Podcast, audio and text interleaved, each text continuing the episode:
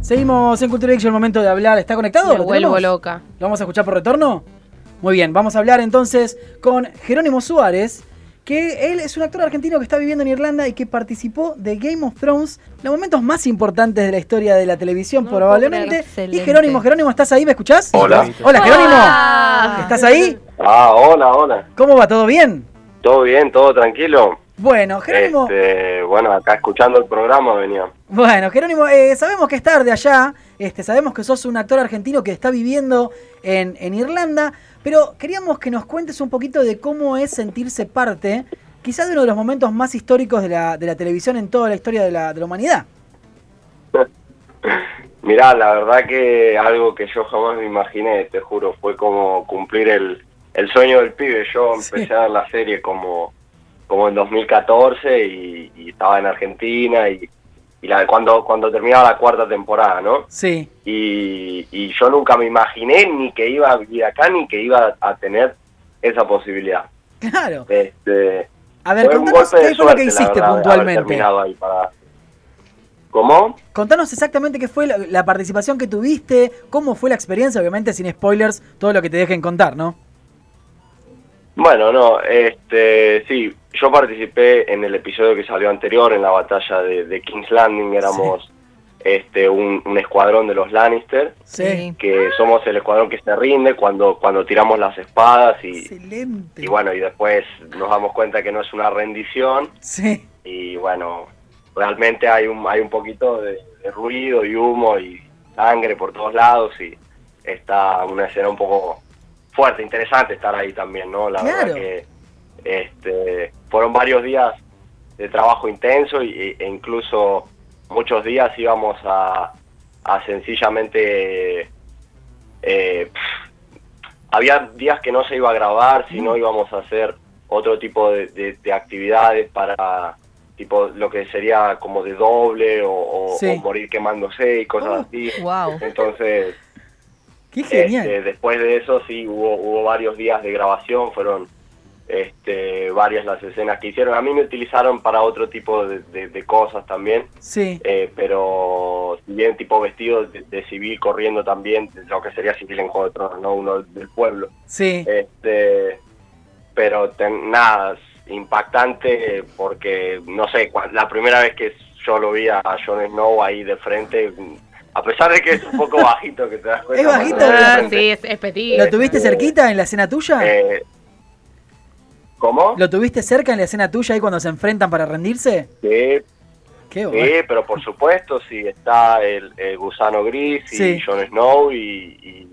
Jon Snow como que no quiere realmente pelear, pero gusano gris sí y, y hay como una masacre. Nosotros nos rendimos y son los que están al frente son Sir Davos, eh, eh, este Grey Worm y, ¿Y John? Y, y Jon Snow, sí. ¿Y cómo es la este, relación en el set? A ver, uh, ellos se eh. acercan, sabemos que obviamente ellos tienen un caché altísimo, que ganan mucha plata por estar ahí, porque obviamente son hiper famosos, pero ¿cuál es la relación entre ellos y ustedes? ¿Hay buena onda? Pas- ¿Pasan a saludar? ¿Toman un mate juntos? No sé, ¿algo, algo que pasa en el set?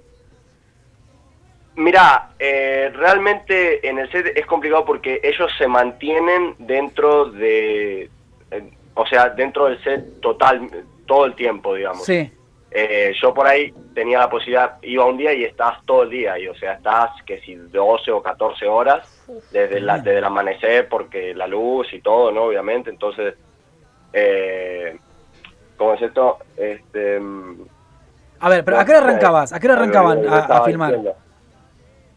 Claro, eso, este, que eran días muy largos y pues en el set yo pasaba unas cuatro o cinco horas, pero filmando determinadas escenas. Ellos hacían otras escenas en las que por ahí no necesitaban Claro, la, tanta, la gente. o sea, magnitud de gente o en lugares más cerrados, más de la trama o demás. Sí, Y entonces ellos permanecían ahí y uno entraba, hacía su parte, yo pude, pude saludarlos sí. a cada genial. uno de los que vi en el set. Este, pero no más que eso, no eso de tomarse unos mates, imposible, no, eso no iba a pasar. Che, ¿y cómo es el tema de la Este, seguridad, bueno. de la filtración? ¿Cuán, ¿Cuán insistente es la producción de HBO para, Uh, para que no cuenten nada? Contame alguna anécdota de eso que te dicen, bueno, esto no puedo decir nada, etcétera.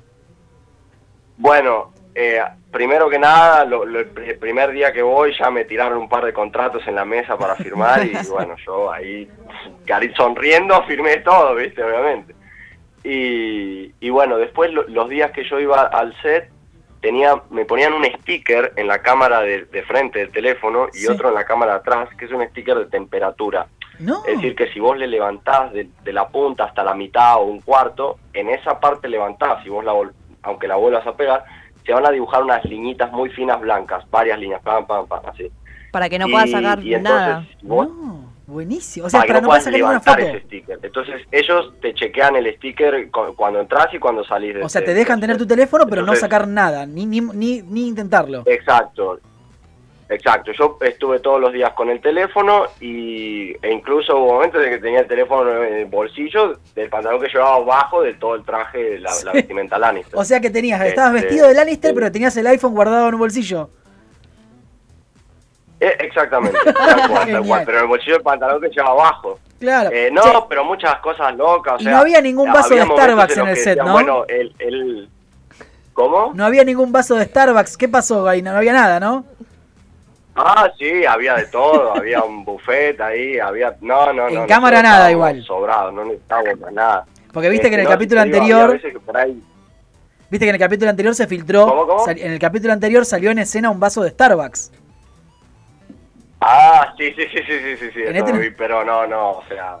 ah, No sé. eh, el vaso de Starbucks no lo sé, porque ahí mismo Starbucks no había, era un vaso que colaron. Por, por lo menos yo no tomaba de Starbucks. ¿Será- será que habrá sido a propósito? Eh, a ver, Jerónimo suma a la teoría de que puede ser el vaso de Starbucks un PNT, un product placement. Eh, porque claro, ¿de dónde sacás Mm. un vaso de Starbucks en el set? Y es, es medio raro, yo la verdad es que no, no tendría una explicación para eso. Bueno, a ver- que no te sabría decir. Jero, contame, a ver, anécdotas de. No sé, nosotros queremos sentirnos parte, queremos eh, entender cómo se filmó, cuánta gente había, este, cómo fue, si esa escena Bueno. hubo varias opciones distintas de grabarla, ¿cómo contanos? Pará, ¿y, y qué te pasó a vos cuando te enteraste eh, cómo iba a ser esa escena? Porque Claro. es revolucionario ese capítulo. Y la verdad que yo, o sea, tuve que mantenerme en, en secreto durante tiempo algunas cosas que yo sabía y, y realmente era muy difícil. Pero, mira, había, por lo, sacaron una selfie en el Sí. set Sí. el día que hicimos, eh, eh, un día que trabajamos mucho en esa batalla y se juntaron muchísimos, muchísimos extras y demás, y tomaron una selfie desde una grúa. Entonces una persona se subió a una grúa y la grúa se levantó lo más alto posible y éramos una masa de gente, por no sé, pero un par de miles y dos mil y pico, tres mil por lo menos. La verdad es que no, no te Wow. decir el número, pero había mucha gente, mucha gente. y, sacaron esa selfie loca desde la grúa. ¿y te, la, te la este- compartieron? ¿La pudiste, ¿La pudiste tener vos? Las, esa me, ah, bueno, e- esa selfie decís vos. Sí. Y esa selfie me dijeron que puede haber un- una especie como de libro donde van a poner muchas cosas, la verdad es que no lo sé, pero sí, eh, fue una pena no poder haber utilizado el celular para nada Claro. todos los días. Claro, me imagino. Este, fue como, o sea, era, era nada, como se ve en la escena, o sea, un ejército de, de inmaculados que entraban marchando, eso eran bastante, bueno, eh, yo estuve en días haciendo otro tipo de actividades en los que les enseñaban a, a los 300 inmaculados a marchar parejo y eso podía tardarle, no sé, 5 o 6 horas hasta que los, no sé, la cantidad de personas pudieran marchar al, al paso sincronizado, ¿no? Era muy gracioso porque el tipo que coordina se, se encabrona mal porque no dan bola y saca uno y saca otro, no, vos hace quedar mal a todo y lo saca. Y. No, es durísimo. como muy exigente, o sea, realmente el nivel de todo es, o sea, que yo haya tenido que ir por lo menos este ocho veces a Belfast, porque esto, el, el set de filmación está en, el- en los Titanic Studios en Belfast, Sí. entonces yo desde acá de Irlanda viajaba todo, viajé un montón de veces para allá y no para grabar. Solo para ensayar o ver qué te tocaba. de, de julio y parte de... ¿Cómo? Solo para ver qué te tocaba, no grababas. Eh, claro, no, para hacer otro tipo de actividades, o sea, eran prácticas, eran ensayos, eran... Bueno, recuerdo esto un día, el, el que dirigía este capítulo, que se, se llama Miguel Zapochnik, dirigió a- a pocos capítulos de, de Juego de Tronos, pero Sí. en, este, en este tuvo mucha participación, estaba ahí en el set, obviamente, en Belfast, Sí. y el tipo, yo recuerdo una, una, una, una parte en la que él quería probar un- uno- unas explosiones, unos barriles, entonces nos dice que nosotros miremos, éramos ese escuadrón Lannister, Sí. que nosotros nos pongamos mirando hacia, o sea, hacia el frente y que íbamos a sentir una explosión atrás Sí. y que nosotros nos dejáramos caer. Bueno, perfecto. Entonces, el tipo yo veo que mientras ya estamos todos preparados, saca su teléfono personal y nos empieza a filmar. Sí. Entonces yo digo, ¿qué está pasando? acá? ¿Qué O sea, pasa? el tipo no, no está haciendo una joda o algo. Sí. Y explotó la, la cosa esa y realmente no había que dejarse tirar. O sea, Mm. volamos todo. y el tipo cagado de la risa, filmándonos y nosotros unos Genial. pelotudos ahí, la verdad que... Muy bueno. este, Che, pregunta. Muy, muy cómico. es que Eh, económicamente, laburar para HBO y Game of ¿Cómo? Thrones, económicamente, ¿es un buen Sí. sueldo? ¿Valía la pena o lo hiciste por amor al arte y por ser parte de ese, de ese mega evento? No, yo por amor al arte y porque soy un gran fanático de la serie y, y- y realmente dándome la posibilidad no podía no hacerlo. Eh, económicamente se, se podría, sí, sí, sí. De- depende de, de lo que ellos te ofrecieran y cuál sería tu papel ahí. Porque yo muestra ganaba un dinero que realmente estaba muy bien Sí. Y, y, durante, y esto lo hice durante tres meses. Entonces, la verdad que yo mientras tanto seguía igualmente trabajando y, y tenía unos dos o tres días por semana Hmm. este que ir a Belfast, igualmente trabajando en Irlanda. Acá nos Pero lo hacía pregunta. por total amor al arte, o sea, Ah, me imagino. estaba cansado a veces en el set, dormía en el escudo, porque a veces dos o tres horas no, no tenías, tenías que estar esperando otras escenas que se hacían, las que no tenías participación, y realmente cual soldado Lannister en el pasto tiraba el escudo y me dormía en el escudo. Genial. sea, tiraba una siestita. Che, ¿te pudiste quedar con algo? Si me puede quedar con algo. Sí, algún Eh, escuito, me, alguna.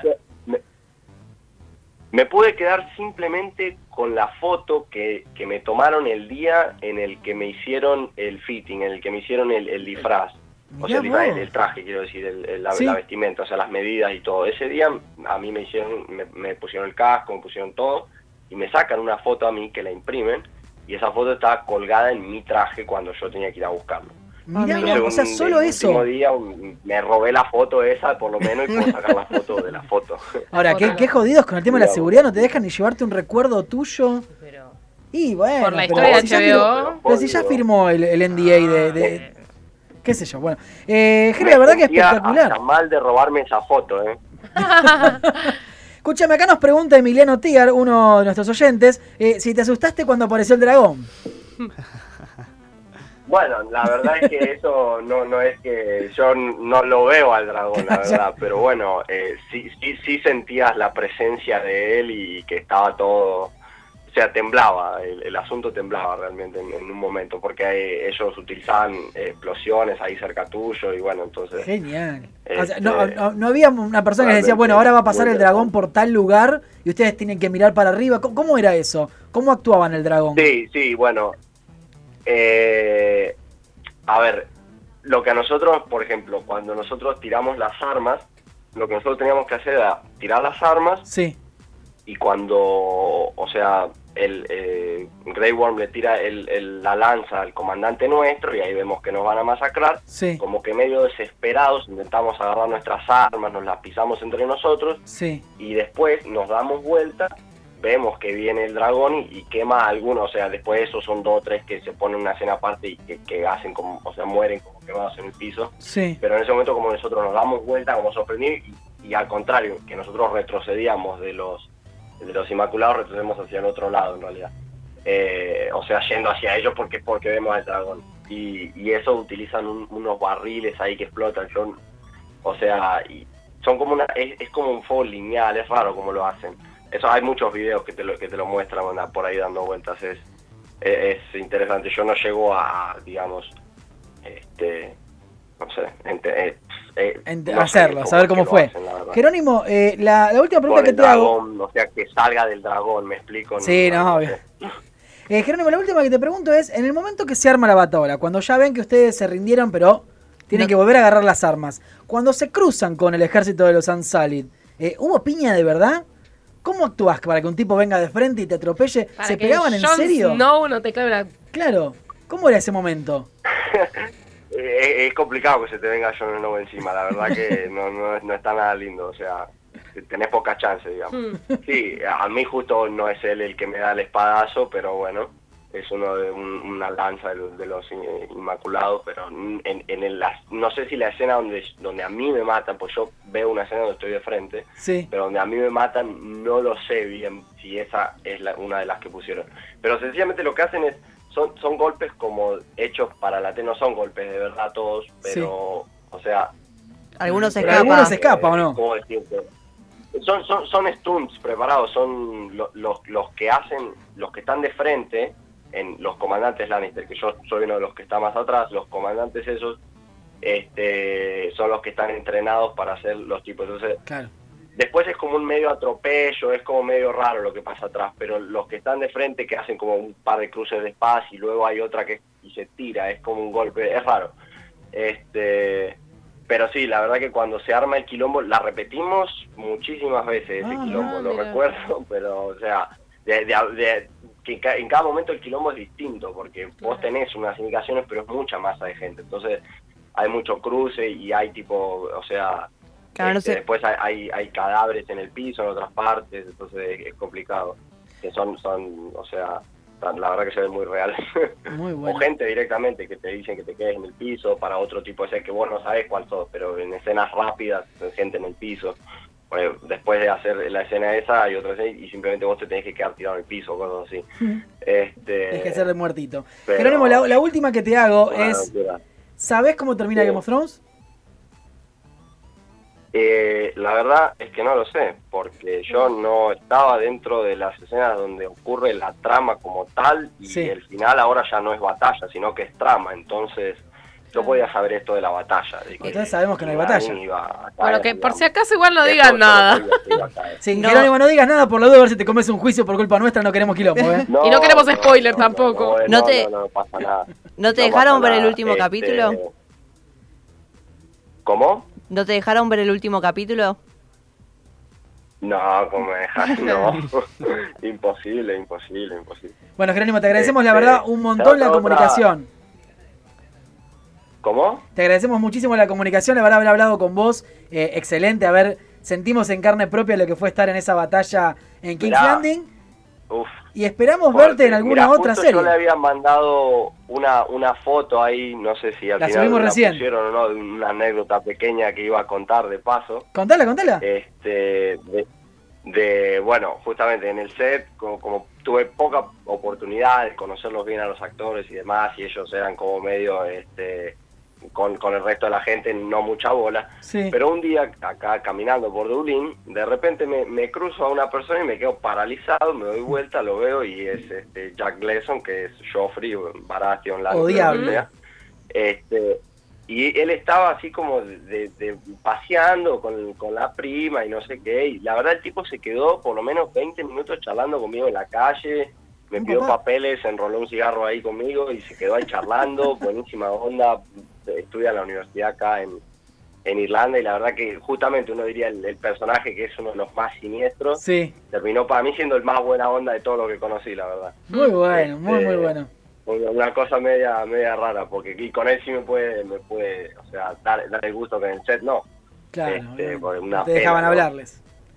Jerónimo, te agradecemos muchísimo por la comunicación, la verdad, te queremos volver a llamar en algún otro día si querés para seguir charlando y bueno, esperamos verte pronto por Argentina, ¿volvés para acá? Eh, podría ser en algún momento, en un futuro cercano, tal vez. O hablar, Este, o hablar con vos por otra bueno, mega no, producción. Agradezco mucho el, el, el espacio también, agradezco mucho el espacio y encantado cualquier otra llamada. Me pueden contactar, acá estoy. Muchísimas gracias. Aparte Gracias. escuché por ahí que alguien, escuché por ahí que alguien cuadra unas llamadas gratis a Irlanda. Sí. bien. Excelente, sí, nos viene muy bien eso. Sí. Este, Gracias Jerónimo, te mandamos un abrazo enorme. Dale, un abrazo. Nos vemos. Muchas gracias. Chao, chao. Chau, Chau, chau. acabamos de hablar con Jerónimo Suárez, que es un argentino que trabajó en la batalla de King's Landing. eh, fue uno de los soldados Lannister en rendirse ante Jon Snow. Tuvo a Jon Snow y a Grey Worm adelante de él cuando viene el flechazo de la traición. Eh, genial. Impresionante. Radio a la calle. Hacemos lo que nos gusta.